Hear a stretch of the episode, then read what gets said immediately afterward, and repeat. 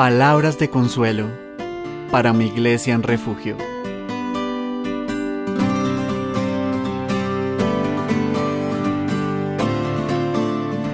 Hoy estaremos meditando en Éxodo 17, 11. Dice este versículo. Y sucedía que cuando alzaba Moisés su mano, Israel prevalecía, mas cuando él bajaba su mano, prevalecía Amalek. La reflexión del día de hoy se titula Jehová Nisi.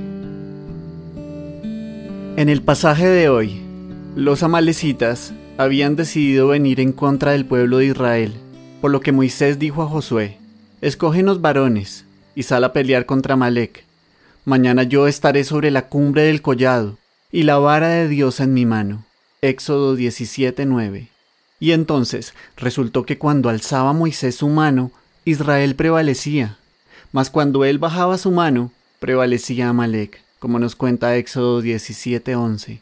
Pues como era de esperarse, los hombros de Moisés se cansaban con el paso del tiempo, y entonces sus brazos caían, con lo que el pueblo de Dios, consecuentemente, empezaba a flaquear también. Al ver entonces que Moisés se agotaba, nos cuenta la escritura que tomaron una piedra y la pusieron debajo de él, y se sentó sobre ella, y Aarón y Ur sostenían sus manos, el uno de un lado y el otro de otro. Así hubo en sus manos firmeza hasta que se puso el sol, como nos cuenta Éxodo 17:12. Con lo cual Josué destruyó a Amalek, y Moisés construyó un altar allí que llamó Jehová Nisi, que significa Jehová es mi estandarte. El pueblo de Israel había triunfado, y habían dejado todo aquello escrito para memoria perpetua, hasta nosotros, crónica que al ser leída de manera superficial, podría dar la impresión de que tal victoria israelita se había debido al poder mágico de los brazos levantados de Moisés. Pero eso no sería justo ni cierto, pues la victoria sobre Amalek se debió únicamente gracias a que Dios fue el estandarte de Moisés por medio de la ayuda de Aarón y Ur quienes lo esforzaron en su ministerio cuando él estuvo cansado y próximo a desfallecer. Y entonces, trayendo esta historia a mi presente, debo confesarte que nunca pensé que llegaría hasta este día aún escribiendo estas reflexiones bíblicas, pues nunca imaginé, en mi ignorancia, que la cuarentena fuera a extenderse más allá de cuatro meses.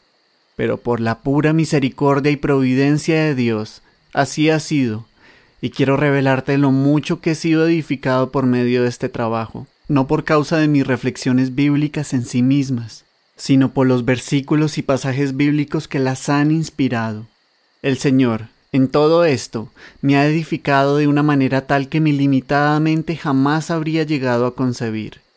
Pero al ver estos escritos acumulados, alguien podría pensar que se ha tratado tan solo del fruto de mi esfuerzo humano mas eso no sería justo ni cierto, pues este pequeño trabajo, sin duda ha dependido en gran parte de la obra del Espíritu en muchos hermanos y hermanas amadas, que detrás de cámaras han sido movidos por el Señor en distintos tiempos, a animarme constantemente, a aconsejarme, a orar por mí y por el futuro de estas palabras de consuelo para mi iglesia en refugio.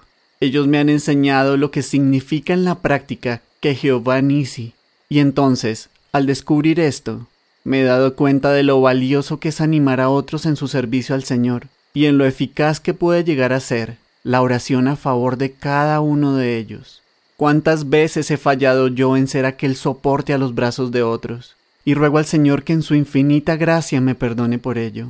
Pero quiero aprovechar mi falta para motivarte a ser tú, ese Aarón y ese Ur, que soporten los brazos humanos de nuestros pastores y maestros, que en cualquier momento de esta guerra pueden cansarse, como Moisés, y necesitar de esas palabras de ánimo, de gratitud y de oración que les recuerde día tras día que el Señor es su Jehová Nisi, porque eso se verá representado en nuestra victoria espiritual como iglesia sobre Amalek.